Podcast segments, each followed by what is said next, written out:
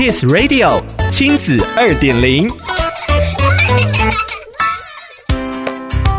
收听亲子二点零单元，我是 JoJo。面对特殊孩童，我们常常在发现他们独特的优点之前，就因为孩子的症状而感到心累或者是无助。今天的亲子二点零，就让我们来聊聊掌握与特殊儿相处的正确模式，不只让孩子的人际生活与学习状态变好，家长也能顺利远离焦虑。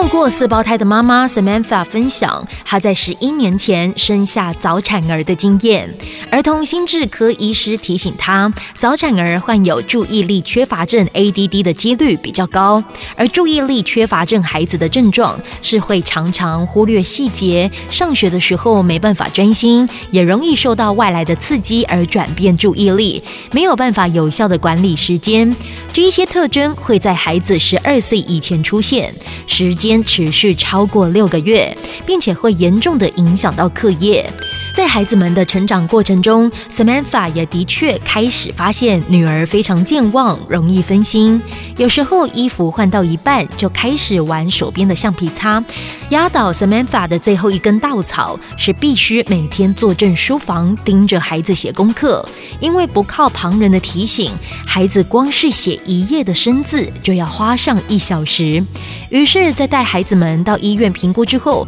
果然拿到了四张 ADD 注意力缺失症的诊断书。Samantha 回想过往，曾经有一段因为养孩子太累而失去了自己，一开始几乎快要被自责感给淹没末了，最后靠着亲友的支持走了出来。他也了解到，与其执着在孩子先天的健忘和分心，不如看见他们在课业以外的优势，尝试陪伴他们找到属于自己的兴趣与志业。Samantha 说，他想成为孩子们的伯乐。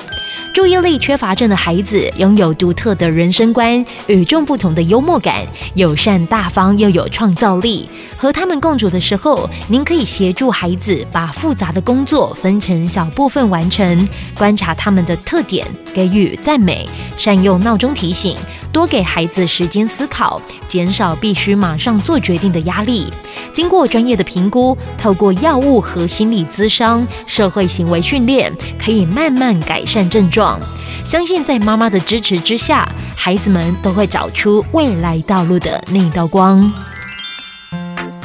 想要了解更多故事内容，请参阅《亲子天下》第一百二十二期封面故事，让不一样成为力量，看见特殊生。亲子二点零，我们下次见。